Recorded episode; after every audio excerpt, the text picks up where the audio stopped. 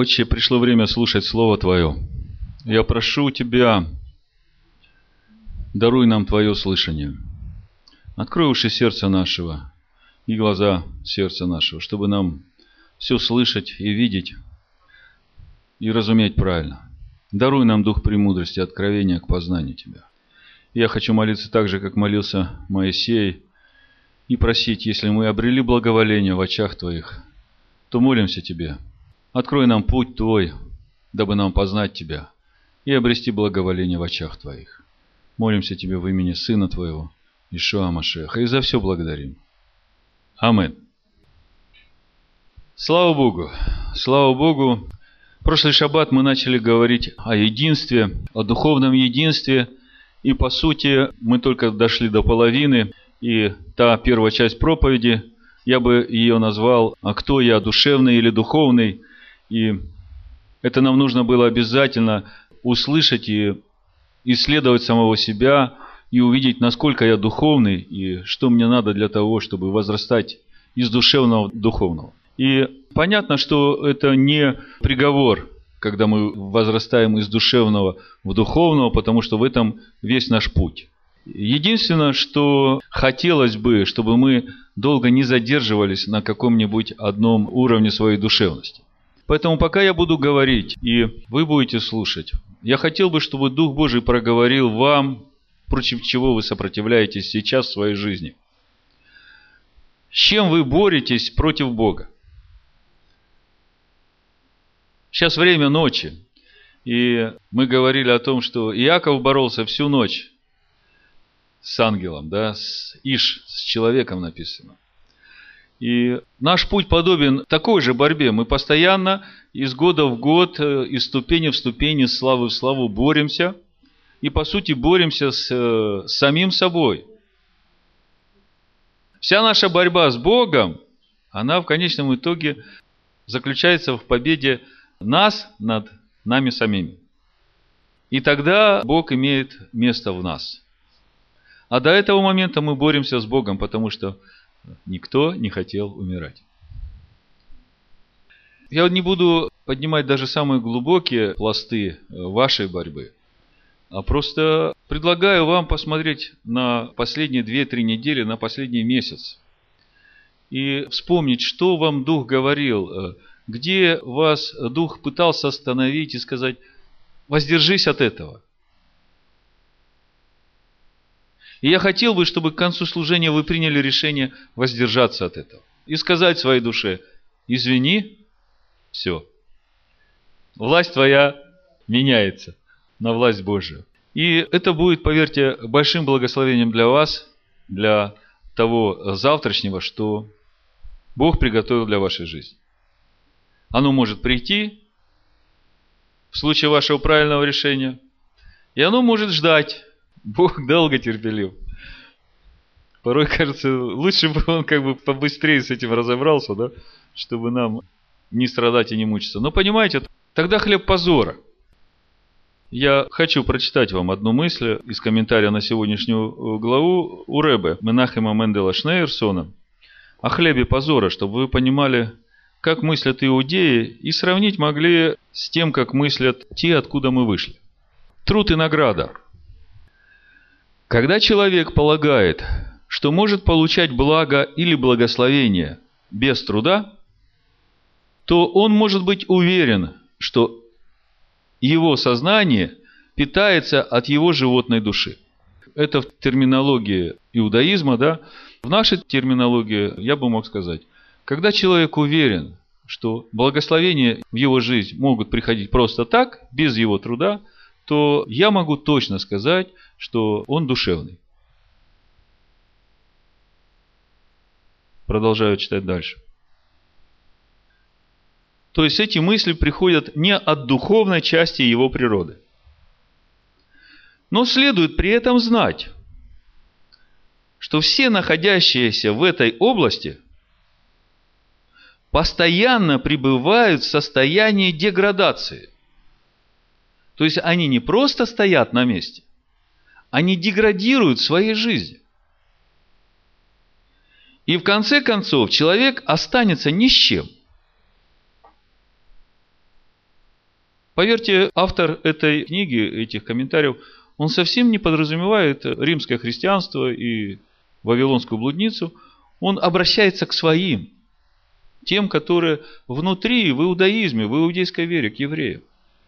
Но когда я читаю эти строки, меня в дрожь бросает, что тысячи, миллионы людей живут именно с таким учением, что у них все приходит по благодати, без труда, даже не задумываясь над том, что это, во-первых, душевное учение, во-вторых, такое учение ведет к деградации человека.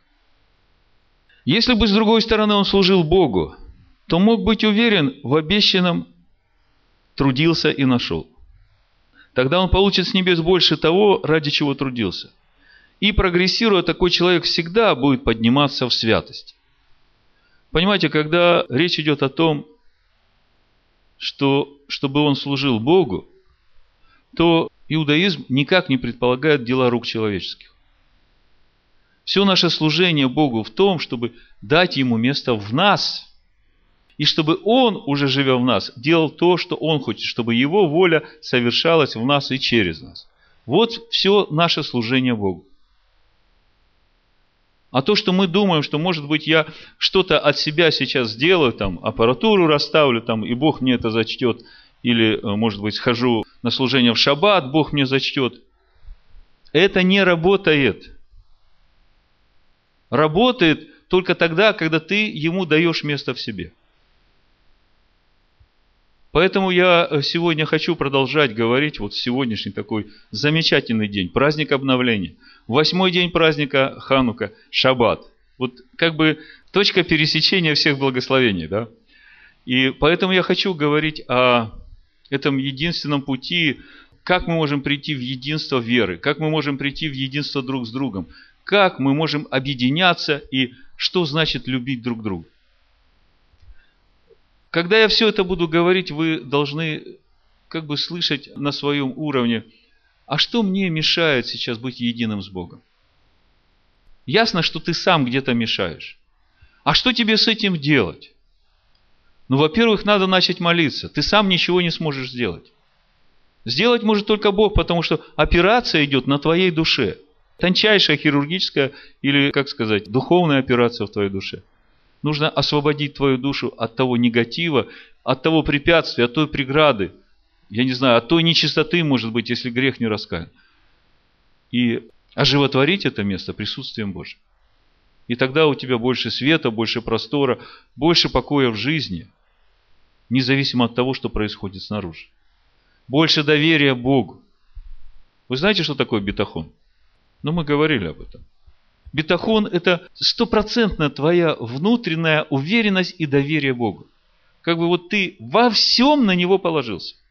Когда Яков говорит э, своим сыновьям во время этого голода, ну что вы, у вас там осталось уже совсем немножко по полмешка зерна, и у вас же семьи, почему вы не беспокоитесь о том, что надо уже идти в Египет за хлебом? И мудрецы пишут, почему они не беспокоились.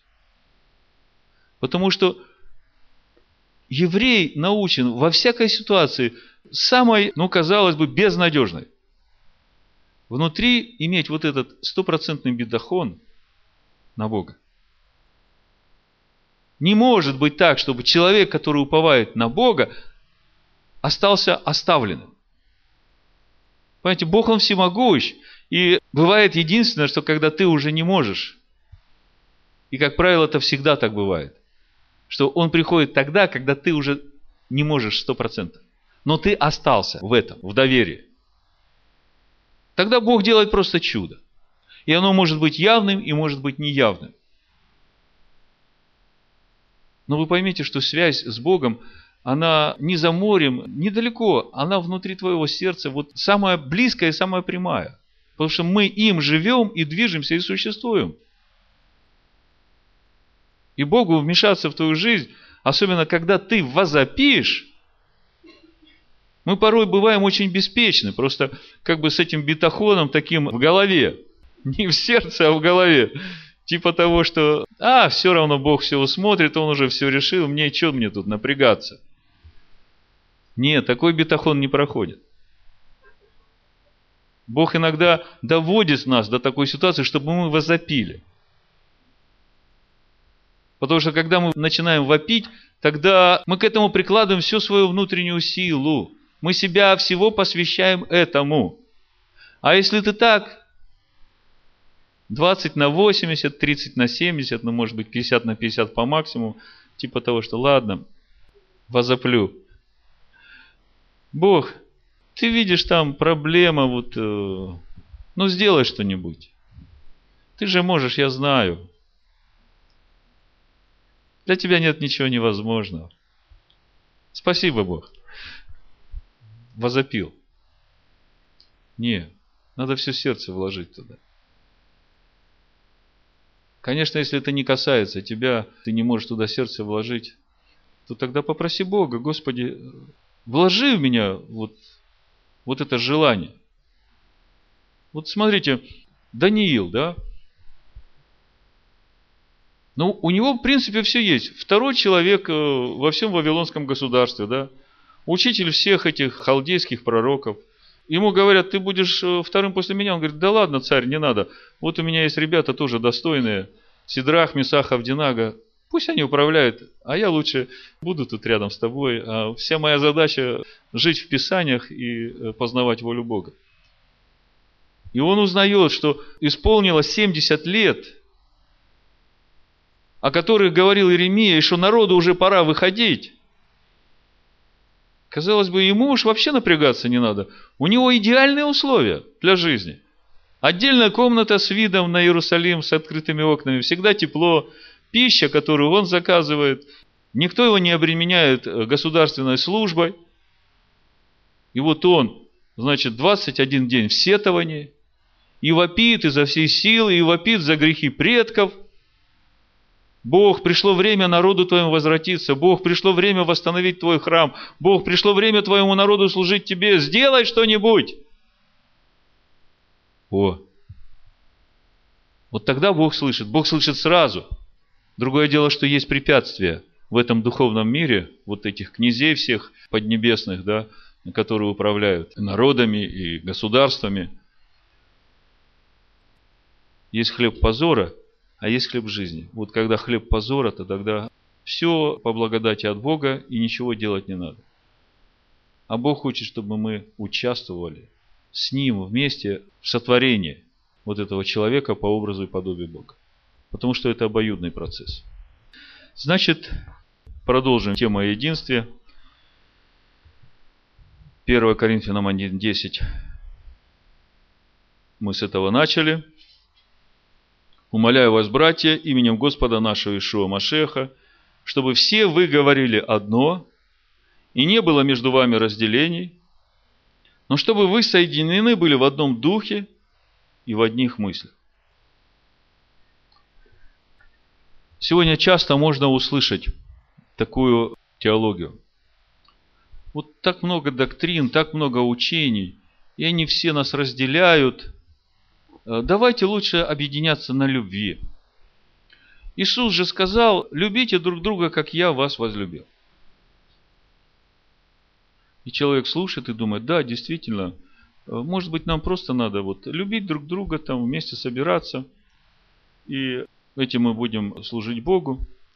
Так вот, я хочу сейчас как раз затронуть вот эту тему и рассмотреть ее в деталях, чтобы вы не попались на эту уловку душевных. В прошлый раз мы говорили, что душевный человек не принимает того, что от Духа Божия. Это вторая глава, 14 стих 1 Коринфяна. Помните? Душевный человек не принимает того, что от Духа Божия, потому что он почитает это безумием и не может разуметь, потому что о всем надо насудить духовно. Так вот, э, если душевный не принимает того, что от Духа Божия, и духовный ему что-то будет говорить, от Духа Божия, то душевный это не примет. Поэтому не напрягайтесь.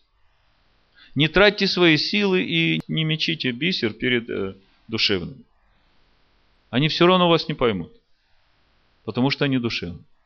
И то, как различить, душевный или духовный, мы в прошлый шаббат уже говорили. Но конечный результат развлечения по плодам. Притча 20.11. Смотрите, написано. Почему я считаю важным об этом говорить? Потому что нам действительно сейчас очень трудно во всем этом сориентироваться. Ну, в том, что происходит, в частности, в Риге. Трудно сориентироваться и уметь различать. А, на прошлой неделе я разговаривал с э, братом Шмуэлем. Он по воскресеньям два раза в месяц ездит э, в тюрьму, там у него служение. И последний раз он был там, и там у него группа уже, евреев в группе. И один э, такой радостный говорит, ой, слушал по христианскому радио передачу, там так говорили по римлянам 11, жизнь для евреев из мертвых, это воскресение для мира, и так хорошо говорили. И Самуил говорит, ты знаешь, говорить красиво могут многие, но надо уметь различать. А он только на полгода в это начал входить.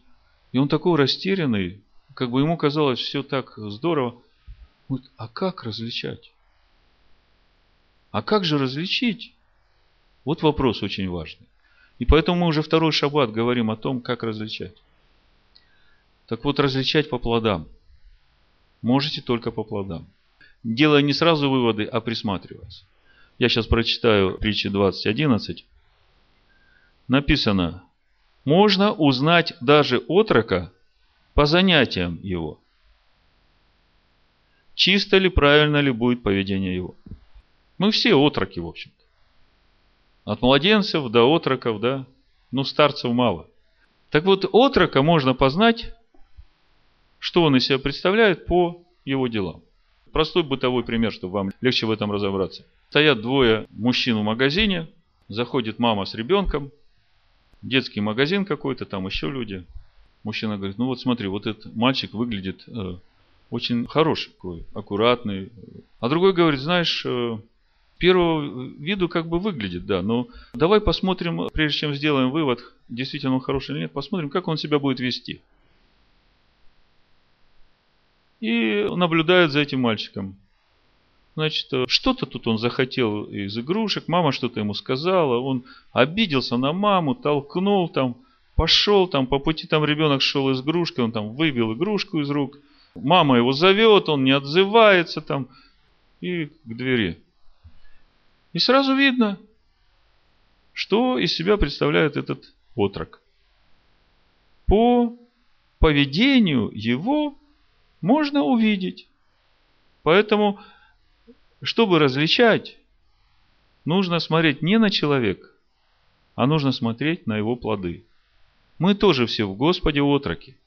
И мы можем красиво говорить, мы можем выглядеть чинно и благородно, да? Но это внешнее благочестие. А ты смотри на то, как он живет. А ты смотри на то, как он говорит. А ты смотри на то, как он поступает.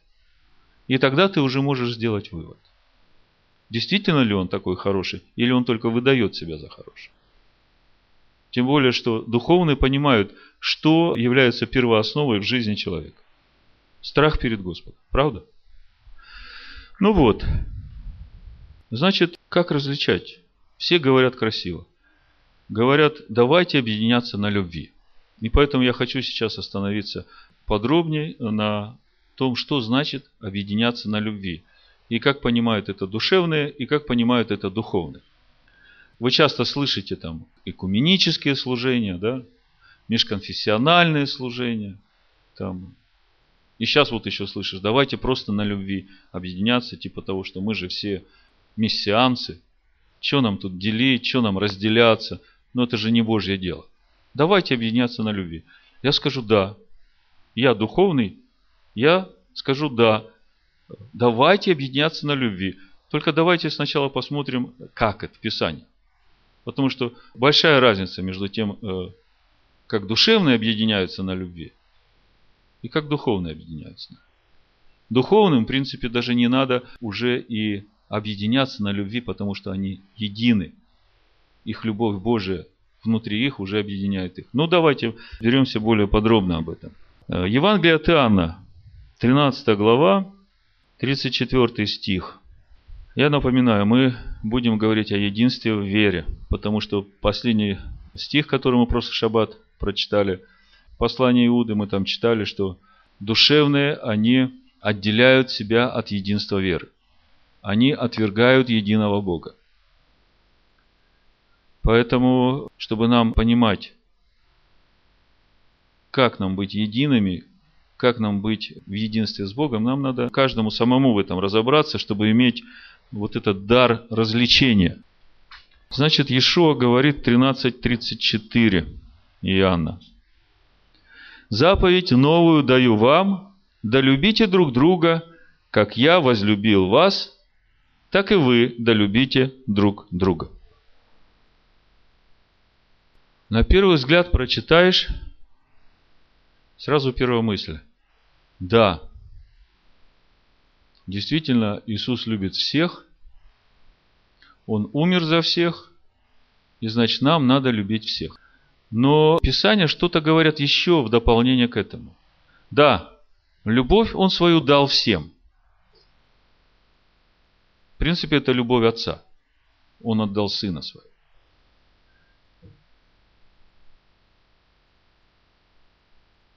Но Ишуа говорит, любите друг друга так, как я возлюбил вас. Я думаю, будет самым правильным посмотреть что говорит сам Иешуа о том, как Он возлюбил нас. Тем более, что Он обращается к своим ученикам.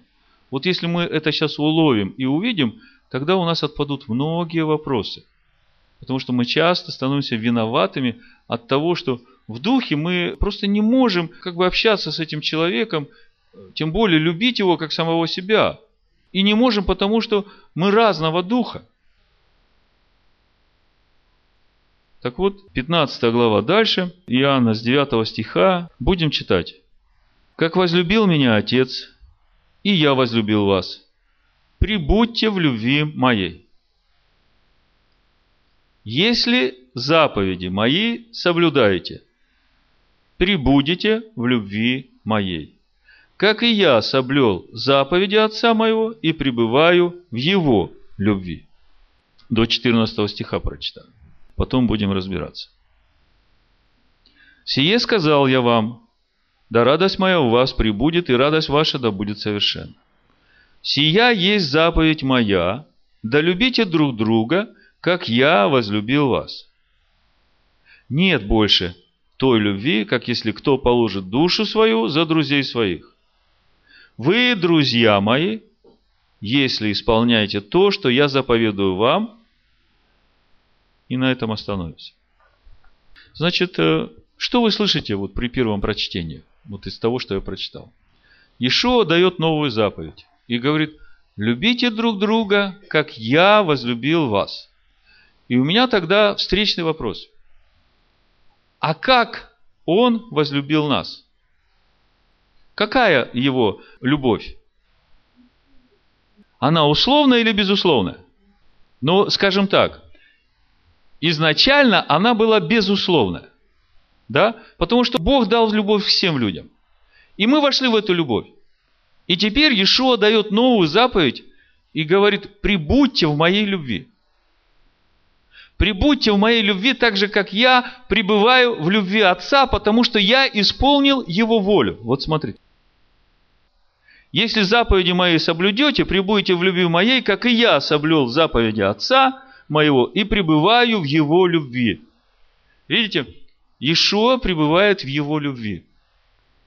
Почему пребывает? Потому что он соблюл его заповеди. Ишуа говорит своим ученикам, прибудьте вы в моей любви. И вы прибудете в моей любви, если будете соблюдать мои заповеди. И вот теперь смотрите. И Ишуа говорит, Теперь вы любите друг друга, как я возлюбил вас. Мысль улавливаете? Я сейчас разложу еще чуть-чуть. Значит, если Он любит нас, и мы пребываем в Его любви, если соблюдаем Его заповеди, и нам также надо любить друг друга, как Он возлюбил нас. Когда ты исполняешь Его заповеди, то я люблю тебя так же, как он любит тебя. Просто ведь, правда? Тогда, когда мне душевные говорят, Давайте отбросим эти все учения. И давайте будем объединяться на любви друг к другу, потому что Иисус дал нам заповедь любить друг друга. То я ему говорю, сто процентов согласен. Только тебе для этого надо соблюдать заповеди и пребывать в любви Иисуса. Амен. Если человек пребывает в любви нашего Господина, и я, то мы автоматически любим друг друга. Согласны? Подтверждение этому. 1 Иоанна, 5 глава. То есть, я как бы, это не умственный домысел. Есть другое подтверждение в Писании, которое говорит об этом же. Здесь э, закладочку сделайте. Первое послание Иоанна, 5 глава. Иоанн пишет о том же, ну, как бы другими словами, чтобы уже дошло до конца. Со второго стиха, смотрите. Что мы любим детей Божьих, узнаем из того, когда любим Бога и соблюдаем заповеди Его. Видите?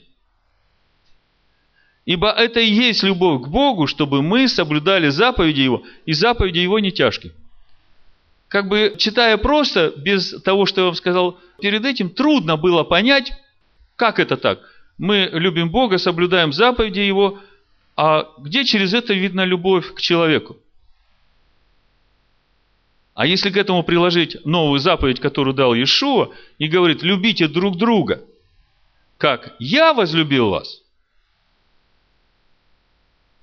а Иешуа нас возлюбил и говорит, пребывайте в моей любви, соблюдая мои заповеди, то тогда понятно. Мы любим друг друга, и я люблю тебя, потому что ты исполняешь его заповеди и пребываешь в любви Бога. Я исполняю его заповеди и пребываю в любви Бога, и эта любовь нас соединяет как одно целое. Мне даже не надо напрягаться любить тебя. Душевный мне говорит – а тебе надо любить меня. Иисус дал новую заповедь любить всех. И многие на этом попадаются. Я сам ходил виноватый долгие годы, пока об этом не разобрался. Тогда вопрос другой. А что же делать с остальными, которые не пребывают в любви Бога? Вы знаете, чем больше я познаю Бога и оглядываюсь на тот путь, по которому Он меня ведет, мне больше сострадания к тем людям, которые уже заключили с Богом завет. Бог ведь от завета не отказывается. И при этом они не пребывают в любви Бога. Они как бы пожизненно облекают себя на страдания, на самую несчастную жизнь. Ни в этом мире не поживут, ни в грядущем. Вы представляете? Вы понимаете, о чем я говорю? Потому что, когда придет время суда, всех будут судить по делам. И те, которые не в брачной одежде, все будут выброшены вон.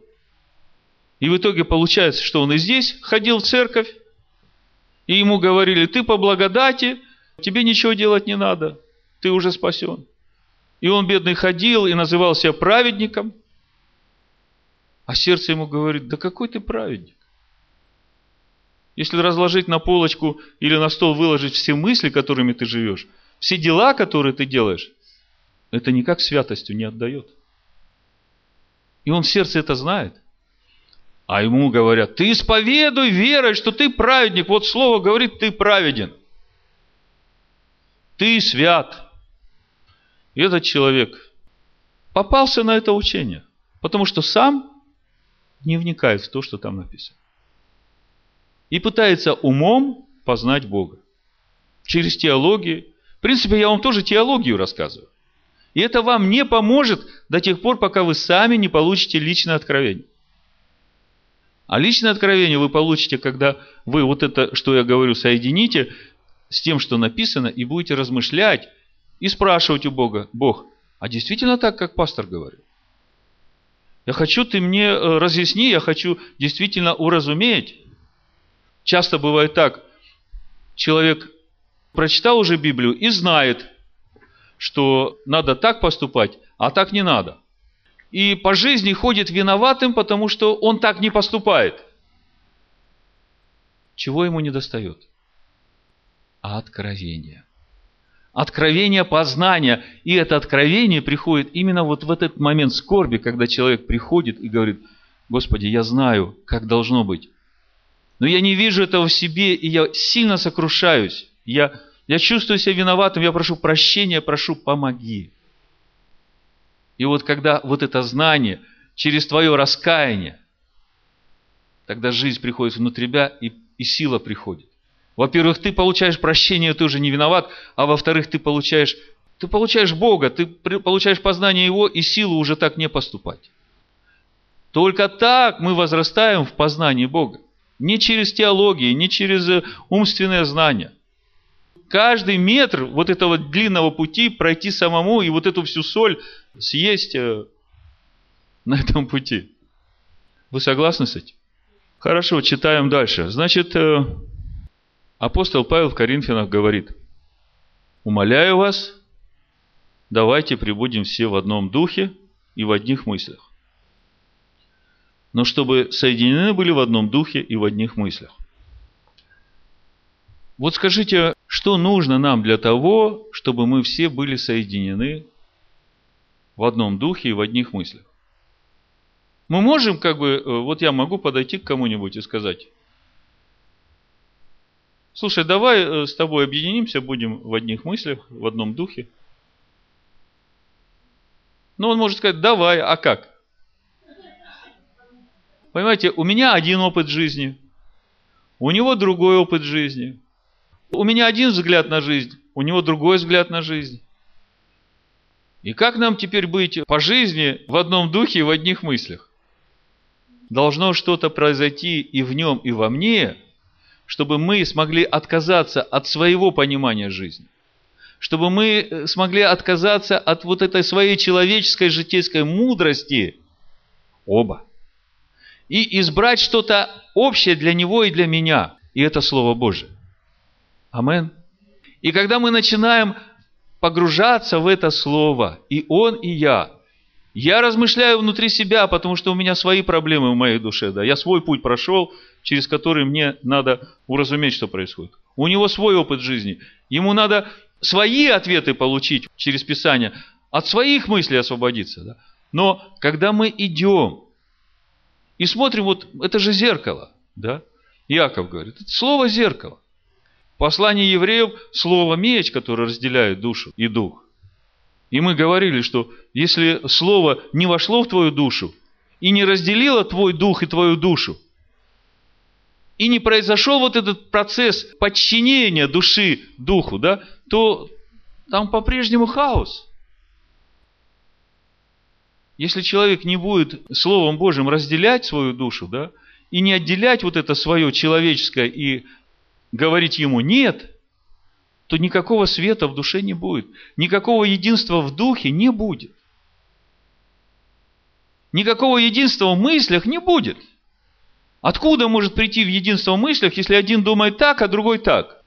Тот говорит, давай объединяться на любви. И я говорю, давай объединяться на любви. Но он говорит, давай отбросим сейчас все, что Бог говорит, соберемся вместе, потусуемся, попоем песни, там, пригласим какого-нибудь известного певца, он за деньги нам споет. И у нас праздник будет, вот мы все собрались вместе, порадовали. Да, душевная тусовка. А когда духовные собираются, им уже не надо объединяться. Они уже объединены в одном теле, и это тело, вот оно. Слово Божие, Машех, Сын живого Бога. Вы согласны со мной? Теперь вы понимаете, насколько бессмысленны призывы об экуменических служениях. Знаете, что такое экуменическое служение? Да, разные конфессии говорят, ну, у нас один Иисус, но давайте вместе как-нибудь хотя бы объединимся на том, что Иисус умер за нас. И вот э, как бы что-нибудь сообща сделаем. И вот каждый свои догматы прижимает – и вот они собрались вместе, ну там такая стена, но они вместе собрались. И потом, когда разошлись, фу, ну, кончилось. Ладно. Разве этого Бог хочет? Бог хочет, чтобы мы все объединились вот через Его мысли, через Его чувства, через Его желания, чтобы мы едины стали в Нем, а Он в нас. Поэтому, когда говорят, давайте объединяться, давайте объединяться в любви, я говорю, да, а что для этого надо делать? Я говорю, давай, пусть Слово Божие разделит твою душу. И ты скажи своей душе «нет». И духу, который живет в тебе «да». И вот тогда нам и призывать не надо друг друга объединяться. Потому что тот, который у нас живет, он един, а не триедин. Хорошо. Значит, вот все, что я вам сейчас говорил, я хочу под это тоже слово подвести, чтобы вы окончательно были свободны. Есть люди, которые действительно в сострадании нуждаются, потому что они в темноте, и они даже не видят пути. Но опять же, во-первых, кто ищет, тот всегда находит. Кто стучит, тому отворят. А в-третьих, 2 Фессалоникийца, 2 глава, дух заблуждения приходит только к тем, кто не возлюбил истину. Помните? И от кого приходит дух заблуждения? От Бога. Откройте 2 Фессалоникийцам, вторую главу и прочитайте своими глазами, чтобы вы не ходили виноватыми и не пытались доказывать тому, кто в заблуждении, свою истину. 2 Фессалоникийцам, вторая глава, написано с 10 стиха. «И со всяким неправедным обольщением погибающих за то, что они не приняли любви истины для своего спасения. Что значит не приняли любви истины? Не приняли любви к вот этому слову. За то, что они не приняли любви к этому слову, за то, что они начали говорить, вот это нам не надо, а вот это возьмем, потому что здесь благословение, хлеб позора. Давайте будем вот эти все благословения провозглашать, и верить, что это придет в нашу жизнь. А Бог говорит, это и провозглашать не надо, это бесплатное приложение к тем, кто соблюдает мои заповеди. Так вот, за то, что они не приняли любви истины для своего спасения, и за сие пошлет им Бог, смотрите, с большой буквы, там не сатана написано. Видите? В латышской Библии тоже так. И за сие пошлет им Бог действие заблуждения, так что они будут верить лжи. Смотрите, как все взаимосвязано. Людям говорят ложь, а они этому верят. И верят только потому, что они не возлюбили эту истину, что они сами туда не вникли, что они не позволили этой истине разделить свою душу на дух и душу. И такого человека легко ввести в заблуждение. Так кто же тогда виноват? Сам, потому что не возлюбил истину. Ишуа говорит, что в последнее время будет много лжеучителей и лжехристов. Поэтому тот, кто стучит, тому отворят, тот, кто ищет, тот найдет. А тот, кто не возлюбил истину и получил духа заблуждения, ты ему ничем не поможешь, кроме чего? молитвы. И молитвы не 20 на 80, или 30 на 70, или 50 на 50, а молитвы всем сердцем. Я понимаю, что вы не можете всех охватить, но вы все были в церквях, и у вас там есть хорошие люди, вы знаете, они искренне. Но они овцы, понимаете? Они овцы, которые даже позволить себе не могут свободно мыслить против того, что говорится с трибуны. Я вам всегда говорю, проверяйте через Писание то, что я говорю. Говорю и буду говорить. Потому что если вы будете проверять и получать откровение от Духа Божьего, тогда это уже будет не теология, а познание. Ваше познание. И когда у вас будет это познание, вы знаете, почему это важно? Потому что духовная атмосфера будет утяжеляться. Давление будет на вот таких, как мы, усиливаться еще больше. И я вам скажу, что единственный, кто сможет выдержать это давление, тот, который имеет откровение внутри себя. Он знает, потому что он знает, и это уже не он знает, потому что Бог в нем живет.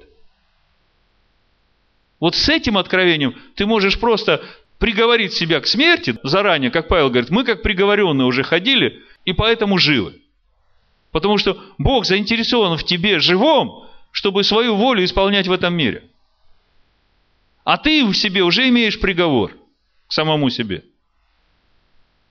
Вот это возможно только через твое стопроцентное доверие Богу и через познание Бога. Иначе не устоишь. Не выдержишь. Ишо говорит, претерпевший до конца спасется. А что значит претерпеть до конца? Это значит, что власти этого мира, они будут пытаться тебя раздавить. Я говорю о духовных властях. И они будут так э, подставлять со всех сторон условия ситуации, чтобы э, попытаться тебе запудрить мозги и сказать, смотри, все уже объединяются, уже Царство Божие на земле, у нас уже и христианские правительства, и у нас уже э, Царство Божие на земле, а ты тут все что-то своей религией задеваешься. И ты будешь смотреть, да, и мир, и безопасность. Все уже имеем. И многие соблазнятся. Почему? Потому что не возлюбили истину. Как бы ходили, слушали, да, красиво говорит, да, понятно. А силы Божии не принял. А без силы Божией все бессмысленно. Потому что сила воскресения именно там, в твоем познании Бога. Понимаешь? В первом Ефесян Павел говорит, как велико могущество силы Твоей в нас, верующих, по действию державной силы Твоей, которую Ты воздействовал во Христе и воскресил Его из мертвых. Понимаете, Его сила действует только во Христе. Если Христос в нас, живой, как откровение, то даже если ты умрешь, Его сила в тебе действует. И ты не умер, ты живой. Дух твой живой. И это воскресит и тело твое, и кости твои. Хорошо. Иоанна 17 глава, и я закончу. Просто я хочу поставить печать на слове о единстве. И 17 глава, ее понимание как раз очень важно для того, чтобы до конца уразуметь. Конечно, прежде чем мы будем читать, несколько слов хочется сказать о взаимосвязи святости и праведности. Много разных толкований, я не хочу в них сейчас вникать, я просто скажу, как я понимаю. Восьмой стих, не имея девятая глава. Конец стиха. «И ты исполнил слово свое, потому что ты праведен». Видите взаимосвязь? Ты исполнил слово свое, потому что ты праведен. То есть праведность связана с исполнением слова. Почему я говорю о праведности? Потому что нам надо понять суть праведности. Вот как я понимаю. Моя праведность приходит ко мне. То, что Ишуа умер за меня и дал мне свою праведность для того, чтобы я в этом мог расти, да, и раскрыть ее в себе или познать ее, или войти в нее. То есть, есть аванс или залог, и мне теперь в это надо возрасти. И вот эта праведность через то, что я исполняю Слово, то есть это уже мои дела. Но это возможно только через мою внутреннюю святость. А мы знаем, что свят только один Бог. И если говорить о моей святости, то я свят только тогда, когда Бог уже живет во мне. То есть, если сложить вместе, то в моем понимании святость и праведность, они стопроцентно вза- взаимосвязаны, потому что моя праведность, она становится результатом моей святости. Когда Бог во мне, я свят, и Бог исполняет Слово, потому что Он праведен. Вот такая взаимосвязь. Я хотел несложно это все объяснить. Так вот, э, теперь с этим пониманием давайте читать Евангелие от Иоанна, 17 глава, с 11 стиха. Будем читать до конца, и я буду останавливаться в некоторых местах с комментариями. Мы говорим о единстве, я напоминаю, о том единственном единстве, которое возможно в народе Божьем. «Я уже не в мире, но они в мире. А я к тебе иду, Отче Святый. Соблюди их во имя Твое, которых Ты дал мне, чтобы они были едино, как и мы». Вот первая посылка о единстве. О том, о чем мы говорили перед этим. «Соблюди их во имя Твое, чтобы они были едины, так же, как и мы с Тобой едины. Помните, Ишуа говорит, я исполнил волю Твою, я пребываю в Твоей любви. Если вы пребудете в моей любви, если вы будете исполнять волю мою, то вы пребудете в моей любви. А воля его – это слово, это имя Бога, это слово. Так вот, можно было бы дальше не продолжать, да? Соблюди их во имя Твое. Иешуа обращается к Отцу. Смотрите. И просит Отца, чтобы Отец нас соблел во имя Свое. Вы раньше обращали на это внимание? Помните 137 Псалом, 2 стих? 137.2 написано, «Преклоняюсь перед святым храмом Твоим и славлю имя Твое за милость Твою и за истину Твою, ибо Ты возвеличил Слово Твое превыше всякого имени Твоего». Видите?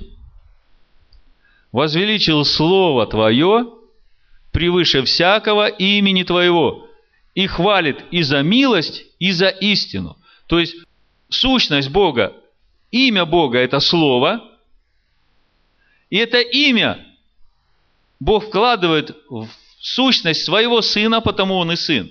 Но речь-то идет все о том же имени, об имени Бога, то есть о сущности Бога, которая раскрывается через Его Слово. Мы сейчас как раз заодно говорим и о единстве, и о крещении, помните, во имя Отца и Сына и Святого Духа, во имя чего?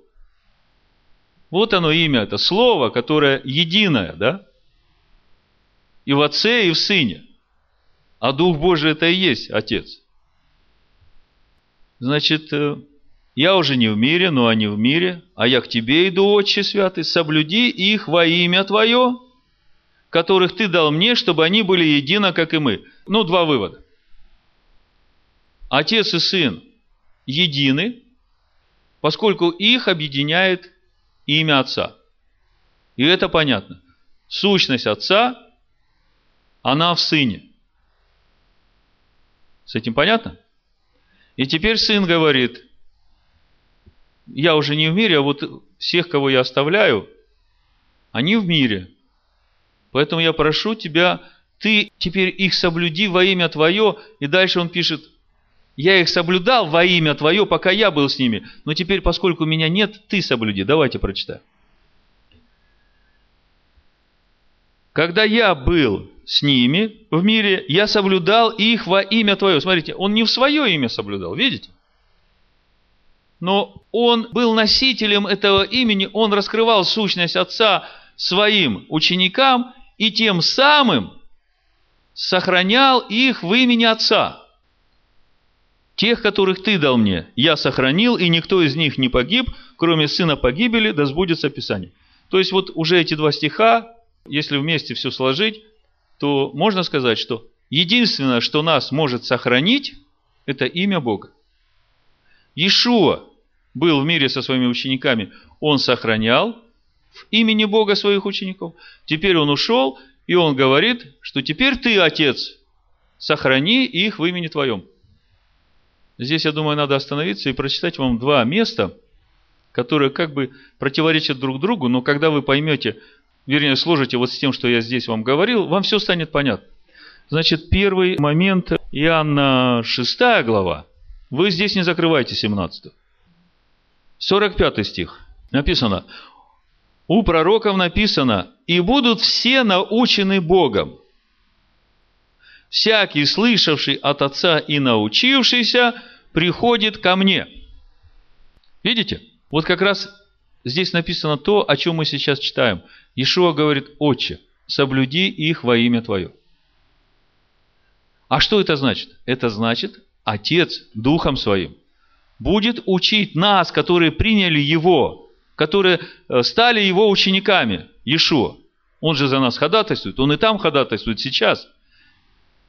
И Отец Духом Своим через все, что сделал Ишуа для нас, сейчас учит нас своему имени. Для чего? чтобы прийти к Нему, не в том смысле, что прийти к Нему, а чтобы прийти в полноту Его, Сына. А теперь еще одно место к этому.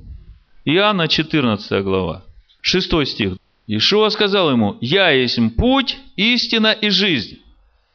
Никто не приходит к Отцу, как только через меня».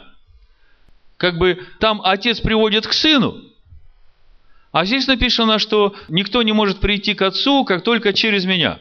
И вроде бы как парадокс, если не понимаешь сути процесса. Отец нас сначала приводит к Сыну. Мы принимаем Сына, но веруем в то, что Он умер за наши грехи. И начинается вот этот путь, когда Отец нас ведет к Сыну, через путь, истину и жизнь. А жизнь – это Отец. Ишуа говорит в 6 главе, «Я живу Отцом». И поэтому через Сына в конечном итоге мы приходим к Отцу, то есть Отец живет в нас во всей полноте. Вам это все надо осмыслить. Может быть, запишите несколько схематических мыслей, чтобы потом еще раз подумать и со всем этим разобраться. Это все очень важно.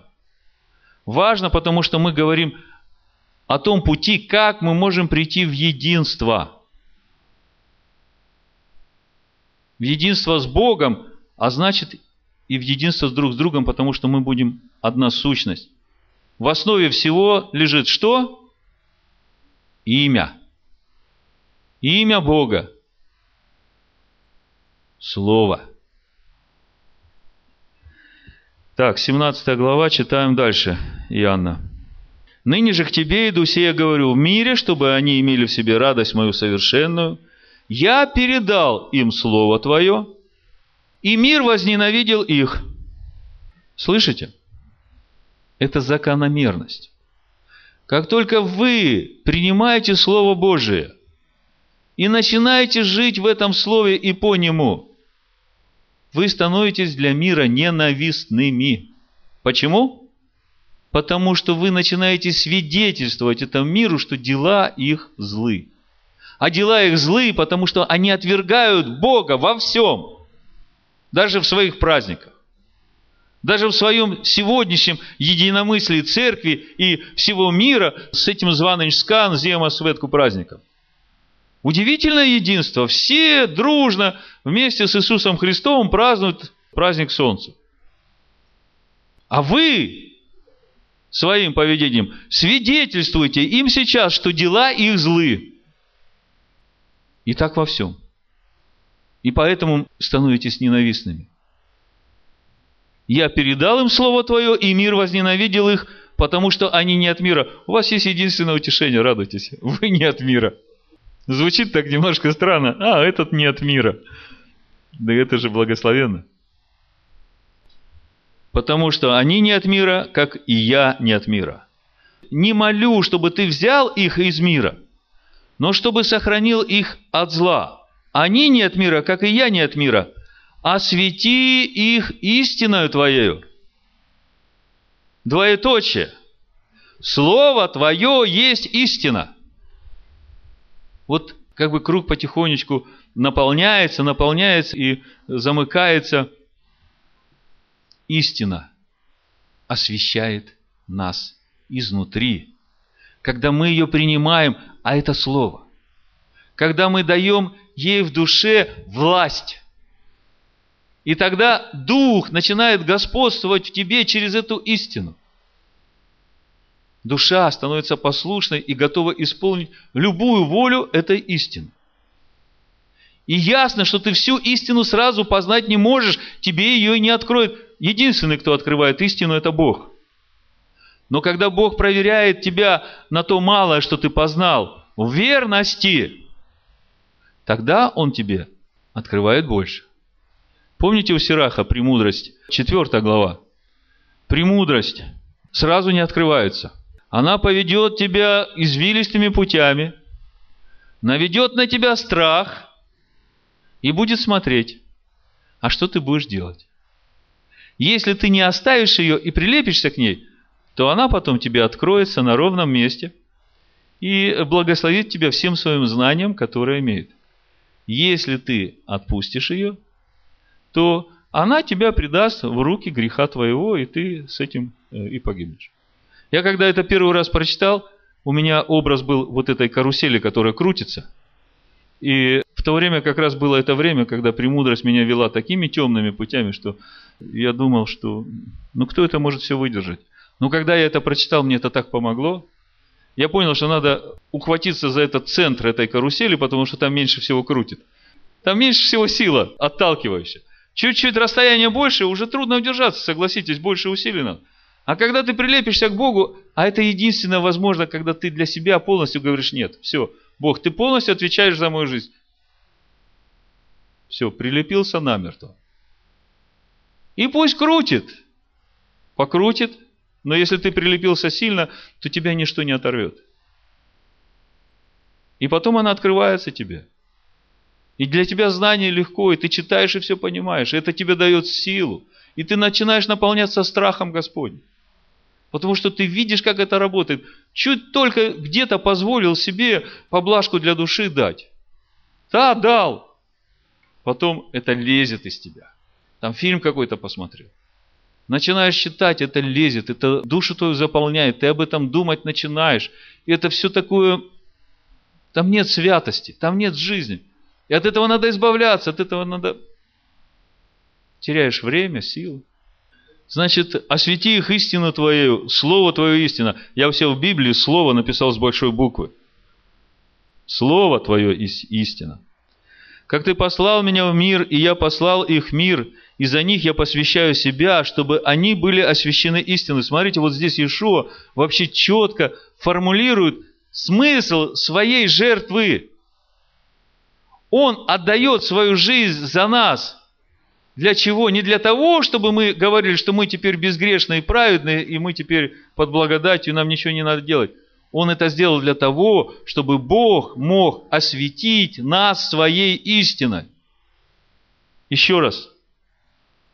19 стих. «И за них я посвящаю себя, чтобы и они были освящены истиной». Вы видите? То есть, все сделано только для того, чтобы мы были освящены истиной. И через это и единство, и любовь, все здесь. И мы часть тела его, и камешек в его храме.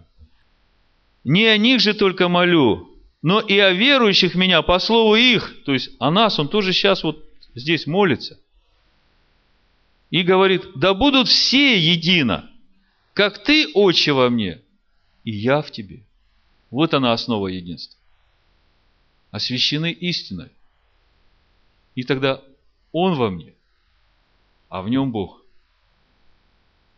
И я в нем, потому что все, что я делаю, все мои дела сделаны в нем. И я в Боге. Вот полнота такая. Да будут все едино, как ты, Отче, во мне, и я в тебе. И они да будут в нас едино, да уверуют мир, что ты послал меня через наше единство мир уверует, что Бог послал Ишу. Сейчас настолько обесславило себя это христианство римское, настолько оно стало, ну, непочитаемым в глазах мирского. Ну, начиная от того, что, а, это слабаки, которые там вообще по жизни ничего сделать не могут – и кончая тем, а, это христианин, ну ты ему работу не давай, потому что он работать не будет. Никакой ответственности нет. Раньше меня это возмущало, я ревновал, теперь я понимаю почему. Потому что они не показали истинного Машеха своей жизнью. И через это обесславили. А когда мы будем едины в нем, освященные истиной, тогда мир увидит истинного Машеха и уверуют, да, действительно это тот настоящий, который должен был быть. А через это и раскаются. Люди сейчас не могут раскаяться, не могут прийти к Богу. Если бы люди увидели действительно истинного Машеха и вот это единство человека с Богом, как свидетельство, то у них было бы тогда желание и основание. Ведь каждый человек в жизни хочет иметь вот этот мир – вот эта уверенность в будущем, способность довольствоваться тем, что есть, и быть рады. Потому что большую часть э, этих людей в мире, их ненасытность загоняет в угол. и делает их и рабами, и должниками, и приводит к самоубийствам, ко всему прочему. Потому что не могут обуздать желания души своей. И чем больше должность, чем выше, тем больше это необузданность. И заканчивается вообще всяким непотребством. И обуздать никто не может это. И когда есть человек, который видимый и свидетельствует о своем единстве с Богом, тогда это свидетельство для мира становится. Что есть решение вообще любой ситуации в жизни каждого человека. И говорит, вот тогда мир уверует, что ты послал меня. И славу, которую ты дал мне, я дал им, да будут едино, как мы едино. Я в них, и ты во мне. Смотрите, он в тебе, Ишуа, а Бог в Ишуа. Понимаете, какая матрешка? Потому что без Иешуа сейчас он в тебе не может быть. Потому что если без Иешуа он в тебе будет, ну ты сгоришь. Надо пройти вот этот вот путь, истину и жизнь, и прийти в полноту Машеха. И тогда ты будешь с Отцом един, как и Машех един. Это все ради нас. И да познает мир, что ты послал меня, и возлюбил их, как возлюбил меня. Опять он говорит о том же, что мир все еще не познал. Отче, которых ты дал мне, хочу, чтобы там, где я и они были со мной, да видят славу мою, которую ты дал мне, потому что возлюбил меня прежде основания мира. Отче праведный, и мир тебя не познал, а я познал тебя. Смотрите, Иешуа говорит, мир тебя не познал, а я познал тебя. Как бы это сказать, перевести на нашу плоскость? Мы все говорим о том, что «О, Христос живет в нас». Если Он живет в тебе, то тогда должно быть вот это свидетельство, что ты познал Отца. Ишуа говорит, я познал тебя. Если он живет в тебе, то ты тоже должен иметь это. И Иоанн говорит, что это сразу не приходит. Сначала младенцы, потом отроки, потом юноши, а потом старцы, познавшие безначально. Это путь. Путь, истина и жизнь. И это все нам надо вот в этой жизни успеть сделать. Есть одно утешение. Даже если не успеешь это сделать, но будешь двигаться в этом пути, попадешь туда, к нему, и там потом он тебе восполнит все, чего ты не познал. Но есть отрицательная черта всем этом. Попадешь туда, там будешь иметь меньшую славу в сравнении с теми, которые познали его. Поэтому, э, как бы во всех отношениях, лучшее, что мы можем делать в этой жизни, познавать его. Во всем. И это возможно только через что? Через чтение, изучение, размышление, жизнь по этому слову, смотреть на него как в зеркало, как Яков говорит, и смотреть, что, где что мне надо поправить или что убрать, что не мое, и принимать его как меч, и позволять ему разделять твою душу, и говорить душе нет. Говорит душе, теперь ты, моя послушная помощница жена, будешь помогать мне осуществлять волю Божию в этом мире. Амен. Заканчивая. 25. «Отче праведный, и мир тебя не познал, а я познал тебя, и сии познали, что ты послал меня, и я открыл им имя твое, и открою». Процесс продолжается. «Да любовь, которую ты возлюбил меня, в них будет, и я в них».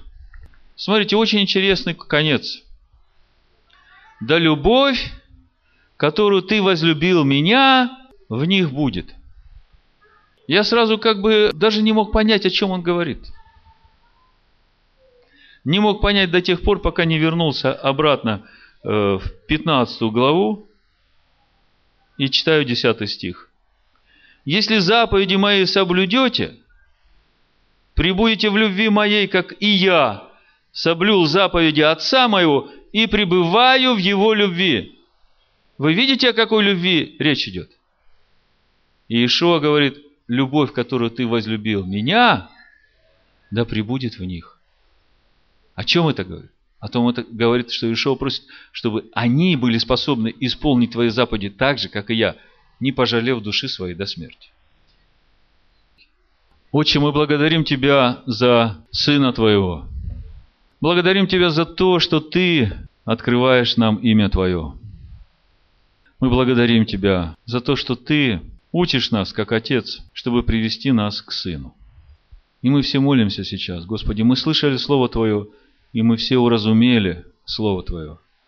я прошу Тебя, Ты запечатли это Слово в сердцах наших. Мы просим Тебя, пусть, пусть исполнится Слово Господина нашего, первосвященника, Сына Твоего.